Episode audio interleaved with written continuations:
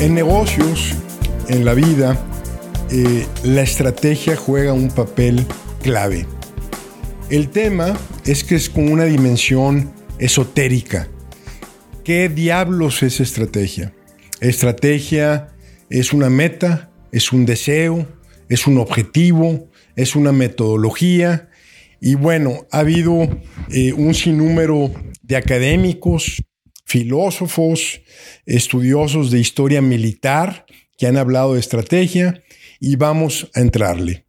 Estrategia, la etimología, viene de stratos, griego, ejército, eh, hago, que significa hacer, y típicamente se asociaba al general de un ejército. Y como se dan cuenta, el origen de la estrategia, conceptualizado como tal, viene de la parte militar. Entonces tenemos al dios de la guerra. Voy a hablar de Ares. Eh, Ares no sabe estar en paz. El que está inspirado por Ares o la persona que está inspirada por Ares siempre quiere la guerra porque no sabe estar en paz. Ares, por cierto, cuando llegan eh, los romanos a Grecia y finalmente conquistan a Grecia, pues sí, militarmente, pero culturalmente fueron los griegos que conquistan a Roma y los romanos adoptan a Ares como su dios, Marte, el dios de la guerra. Nada más le cambiaron el nombre. En contraste a Ares, tenemos a Atenea.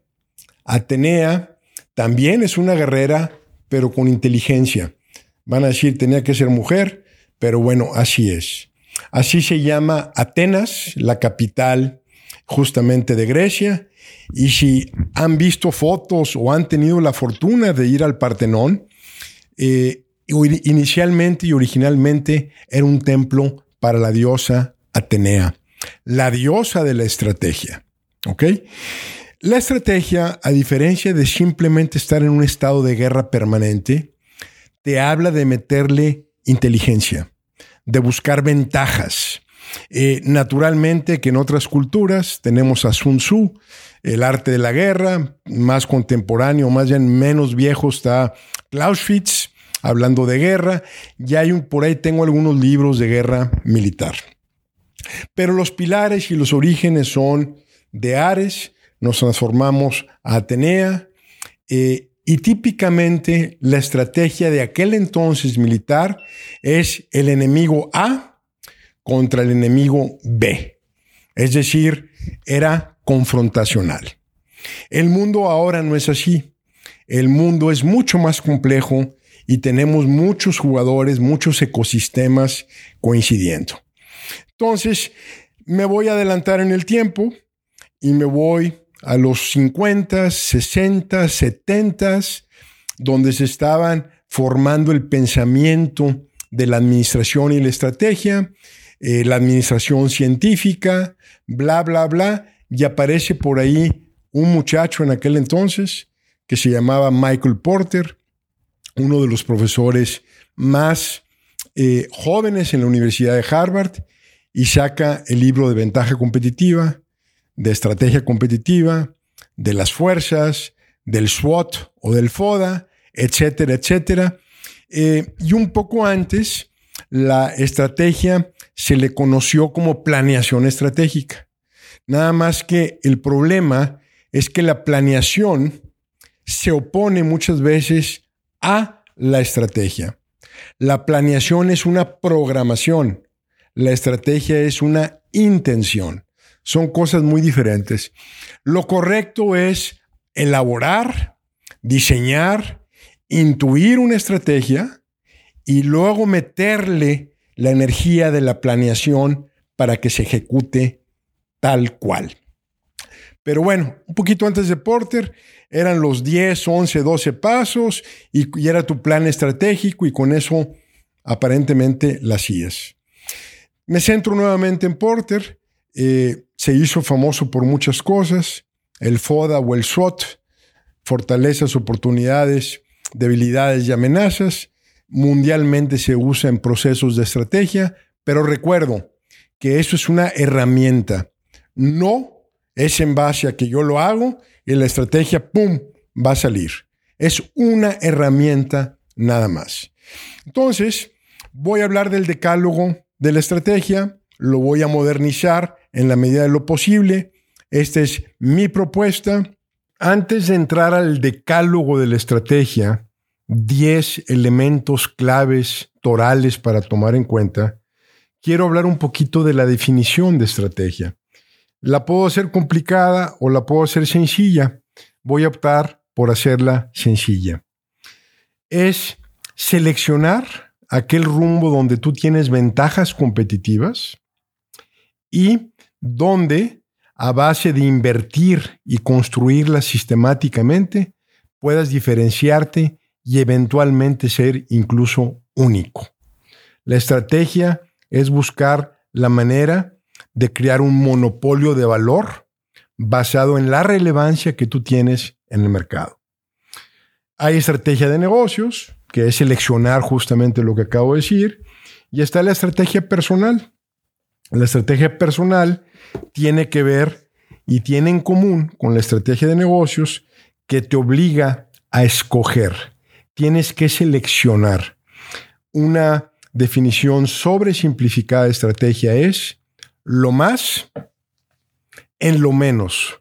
Es decir, lo más de recursos y de insumos en los menos objetivos, deseos, intenciones para poder hacer realmente lo que se necesita hacer y tener ese crecimiento en tu ventaja competitiva a través del tiempo. La estrategia acaba en cuatro cosas.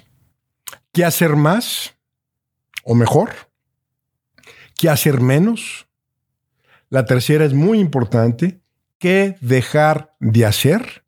Las renuncias, despedirte, cerrar ciclos, porque si no renuncias, tus recursos están comprometidos. Si no renuncias, eh, estás diluido entre muchas cosas. Entonces, rápidamente, antes de la cuarta, la primera es que haces más o mejor, la segunda es que haces menos, la tercera es que dejas por completo de hacer y la cuatro es que haces nuevo, qué cosa vas a incorporar. Aclarado eso, a mí la que más me gusta es estrategia es lo más en lo menos. Empiezo, empiezo con los 10 eh, mandamientos de la estrategia. El primero, eh, voy a hacer una orientación de negocios y al final voy a tocar el tema personal cuando atañe eh, o venga en relación a ese punto. El primer punto es, reconocerás que la estrategia está subordinada a la cultura en una organización.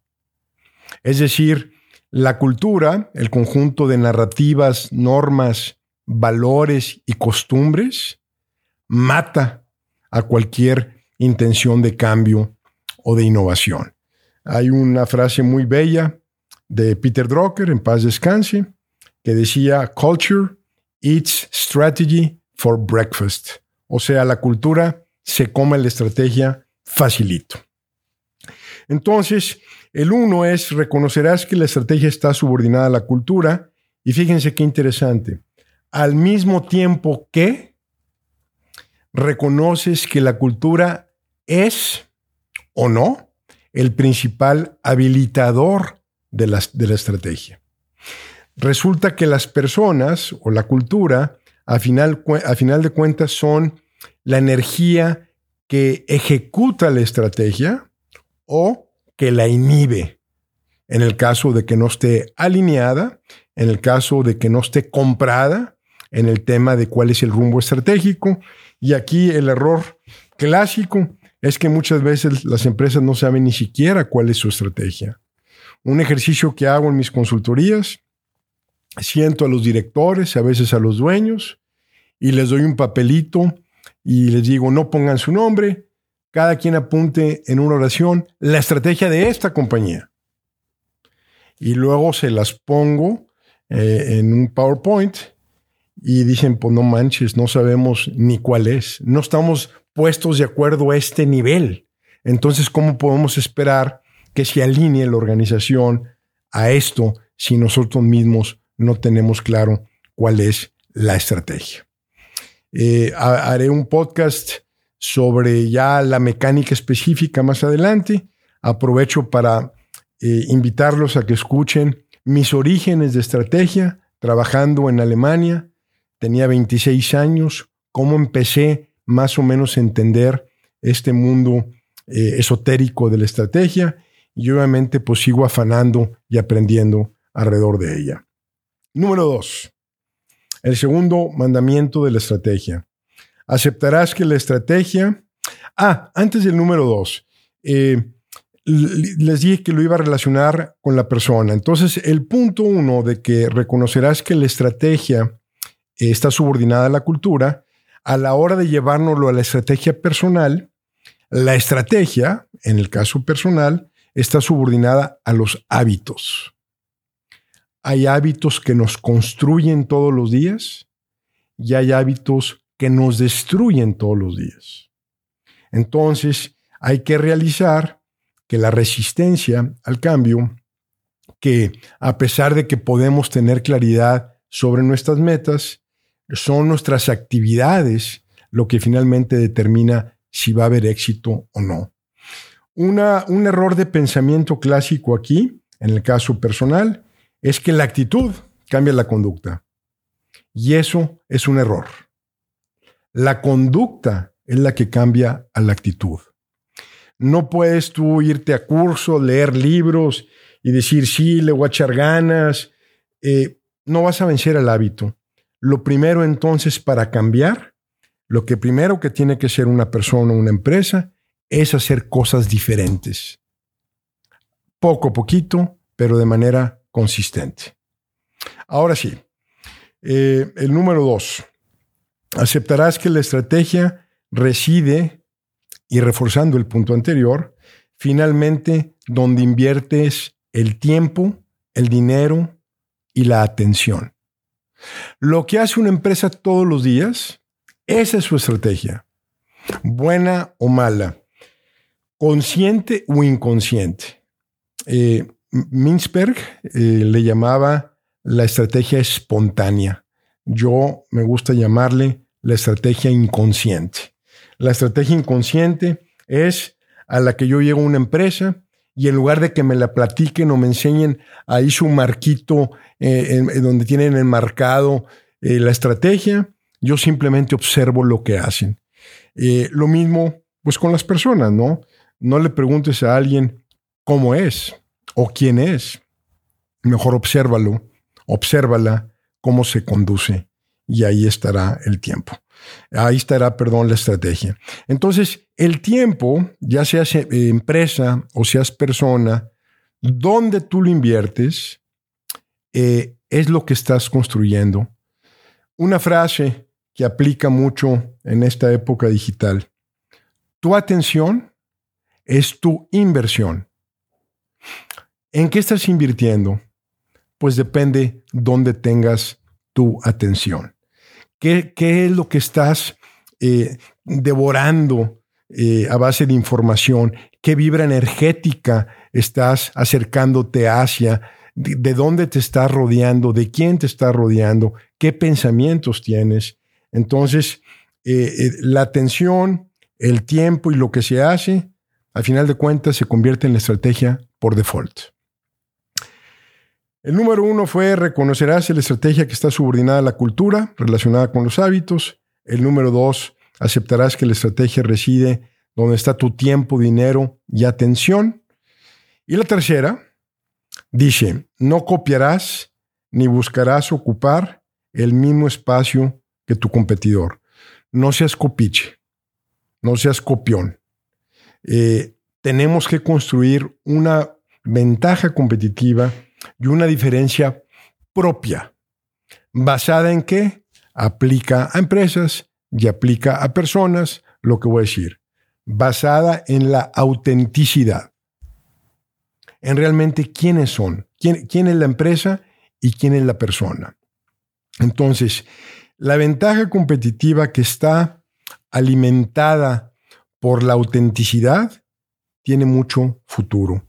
Eh, aquí eh, es clave decir que eh, es un tema difícil porque la mayoría de las personas queremos este, copiar y muchas empresas están obsesionadas con el competidor. O sea, se amanece, amanecen pensando en el competidor y, se, y anochecen pensando en el competidor. Deberían estar pensando en el cliente. Entonces, tercero, no copiarás. El cuarto mandamiento. Ojo con lo que se conoce como el Departamento de Planeación Estratégica. Ya lo dije al principio de este podcast, la planeación y la estrategia son mutuamente excluyentes.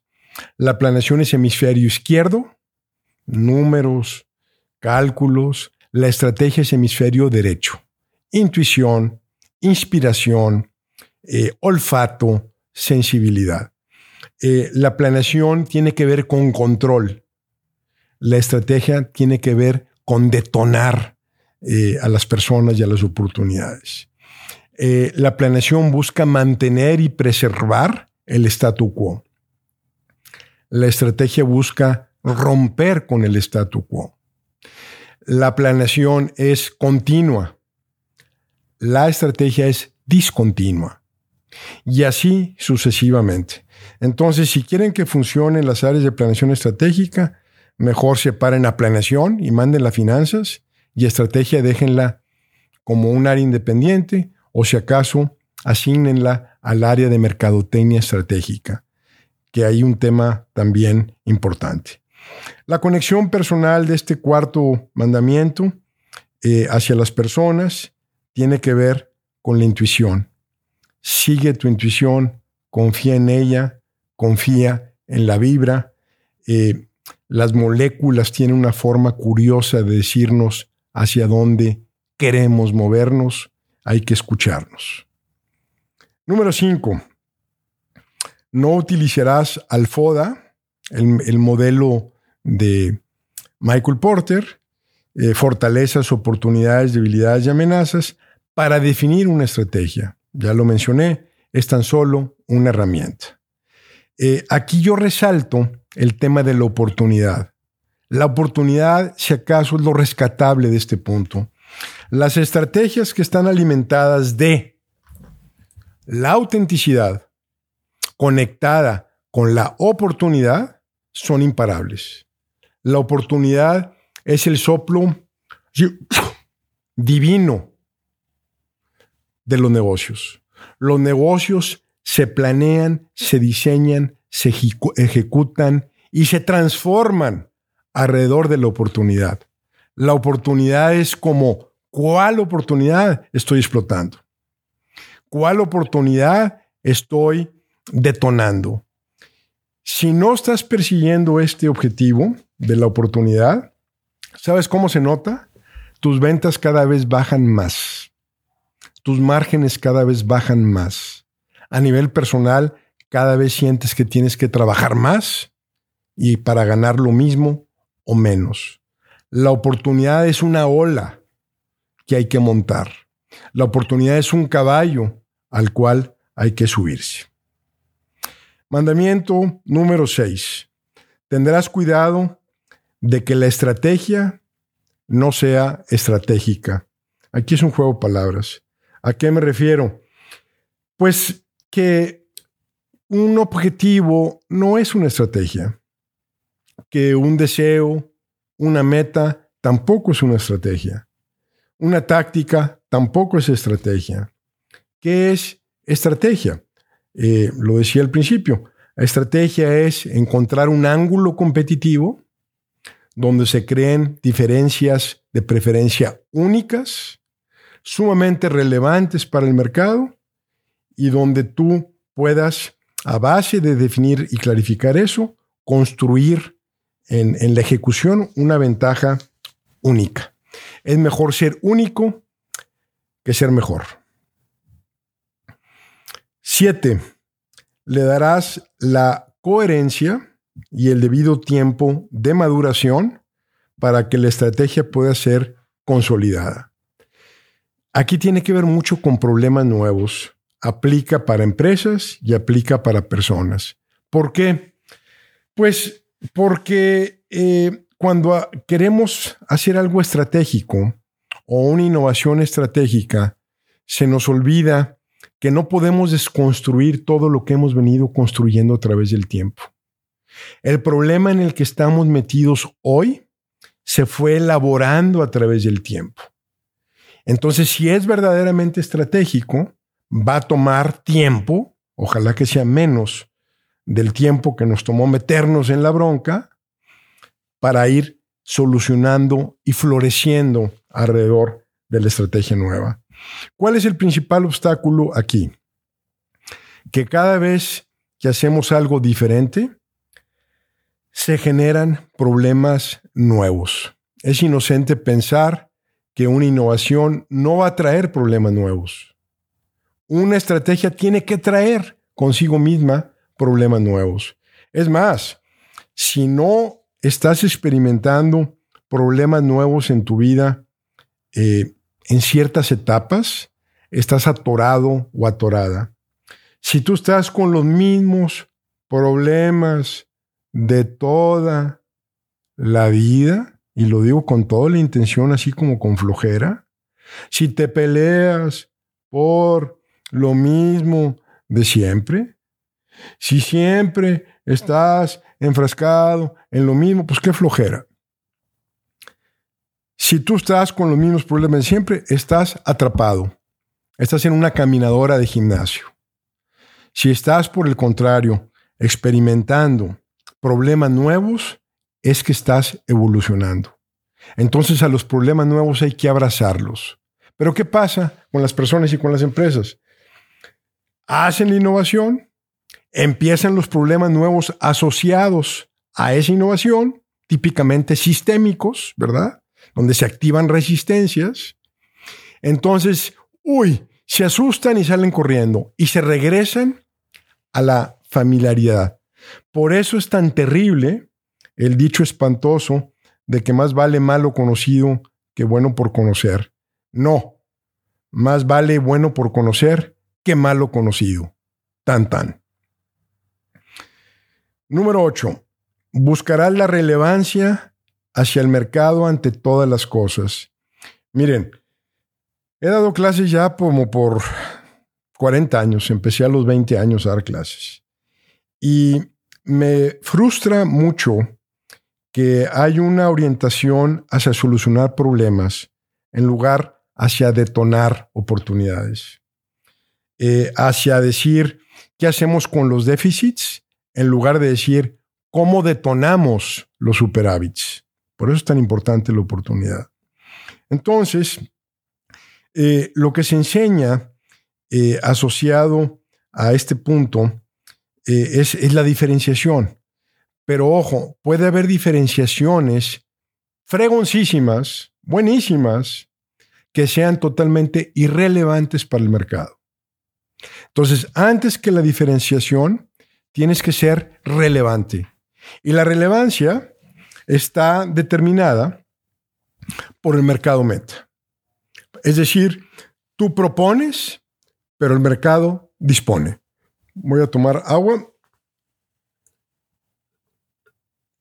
Y entonces, aquí el tema es, eh, tu sujeto determinas el valor que tiene el objeto. Es decir, nosotros, el valor está otorgado por el tercero, no por nosotros. Es como un amor no correspondido. Oye, pues yo te doy flores, te llamo, te pongo likes, te pongo corazoncitos, cienes, bla, bla, bla, y no me haces caso. Pues sí, este, podrá ser diferente, pero no es relevante para mí. Así pasa con propuestas de valor que por más que se afanan en ser diferentes, son totalmente irrelevantes. La, la frustración es que la relevancia no la determina el que hace ni el que propone, sino el otro. Y para eso se necesita humildad. Aquí hago un punto para el tema personal. Este, al final voy a leer rápido los mandamientos para que no se olviden. Este, yo sé que a veces hay que regresar aquí el podcast. Me pueden también ver en YouTube. Este, y estoy pensando transcribir algunos de estos podcasts para hacerlos un ebook. ahí luego les aviso. Eh, pero me regreso al punto octavo, que es buscarás la relevancia hacia el mercado ante todas las cosas, mucho más que la diferenciación. Hablo ahora de individuos. Eh, hay una mitología asociada a que si tú haces tu pasión, eh, todo se va a dar. Eh, la pasión mata todo y si tu pasión la haces, te va a dar dinero. Y bueno, yo sé que es deseable, obviamente, hacer algo que no nos cueste trabajo y que nos encante, ¿verdad? Pero el mundo funciona diferente. Si hay gente suertudota que cuando hace lo que le gusta le pagan, y, y, hablo de que le paguen porque vivimos en un mundo tridimensional. O sea, no vivimos en una utopía donde todo el mundo somos idénticos, donde todos los eh, bienes materiales los provee el gobierno. Vivimos en un capitalismo. Entonces, ¿qué le digo sobre todo a los jóvenes? ¿Por qué no, en lugar de empezar buscando esa pasión que a veces puede ser muy confuso, y, sobre todo para el joven que no se conoce, la manera de conocerse es hacer cosas diferentes y probar muchas cosas. No hay otra, es así de sencillo. ¿Por qué no mejor te enfocas a hacer aquella cosa en la que eres muy bueno o muy buena? Entre paréntesis, donde tienes relevancia hacia el mercado. Si tú haces aquello donde eres muy bueno, muy buena, donde eres relevante, das tu talento o tu arte al mundo y te lo pagan, aprovecha, construyelo. Ya tendrás tiempo para eh, tu pasión o igual te sorprende que al inyectarle recursos y hacer estrategia alrededor de tu talento, vas a encontrar que a lo mejor te gusta. Entonces, la relevancia ante todo. Número nueve, habrás de renunciar y renunciar y renunciar para hacer una, subrayado, itálico, bold, bla, bla, bla, una estrategia. ¿Por qué? Porque si no renuncias, los recursos están compitiendo. Tenemos horas, eh, tiempo limitado, recursos limitados, finitos, y es importante saber decir esto no, esto no, esto no. Y los tres y los recursos que liberé en esos tres nos los inyecto en el sí. Nuevamente, estrategia es lo más en lo menos. Eh, es muy importante clarificar tus renuncias. La estrategia se alimenta de las renuncias. Ahí donde está eh, eh, la riqueza acumulada y el insumo acumulado y el talento acumulado y el tiempo acumulado, eso es lo que se asigna a cuando eliges finalmente una sola estrategia. Tienes que escoger. Ojalá que lo que escojas sea eh, importante para ti y tenga un valor interior. Es más, yo creo que el éxito, el éxito consiste en definir qué es éxito. Ahí está el éxito. Porque el éxito por sí mismo eh, determinado por otros o asociado a obtener recursos materiales, créanmelo, que no genera satisfacción. Este, algunos sí, bien por ellos, pero el éxito realmente consiste en definir qué es el éxito para ti, no para todos los demás. Número 10, y finalmente, balancearás el pensamiento concreto con el abstracto. Cada uno de estos mandamientos, pues es un podcast en sí mismo, este, es un libro en sí mismo, inclusive es una tesis doctoral en sí misma, pero bueno, espero que al presentarlos juntos pueda dar una idea de mi propuesta de lo que es estrategia. En el 10, cuando digo que lo que es balancear pensamiento concreto y abstracto, es lo siguiente. El pensamiento concreto es el de causa y efecto, es el de el de los perritos o los cachorritos. Es este donde eh, si yo, si X, entonces Y. Eh, realmente es una cosa como muy eh, elemental y gracias al pensamiento concreto nosotros pudimos tener, evolucionar hasta este punto en el mundo. Es decir, oye, ¿será un tigre ese que nos viene a atacar? Parece un tigre, ¿no? ¿Tú qué piensas? Oye, rugió como tigre, ¿no? Pues ya te comió el tigre. El pensamiento concreto dice, paz su máquina, parece un tigre, córrele. Ese es el pensamiento concreto. El pensamiento abstracto es, eh, oye, ¿qué estará haciendo un tigre aquí? Pero el pensamiento abstracto no sirve frente al ataque de un tigre. El pensamiento concreto sirve para una especie que tomó millones de años en evolucionar y donde era eh, importante poder solucionar los esquemas, eh, digamos, concretos o tangibles. El pensamiento abstracto es el pensamiento de la reflexión.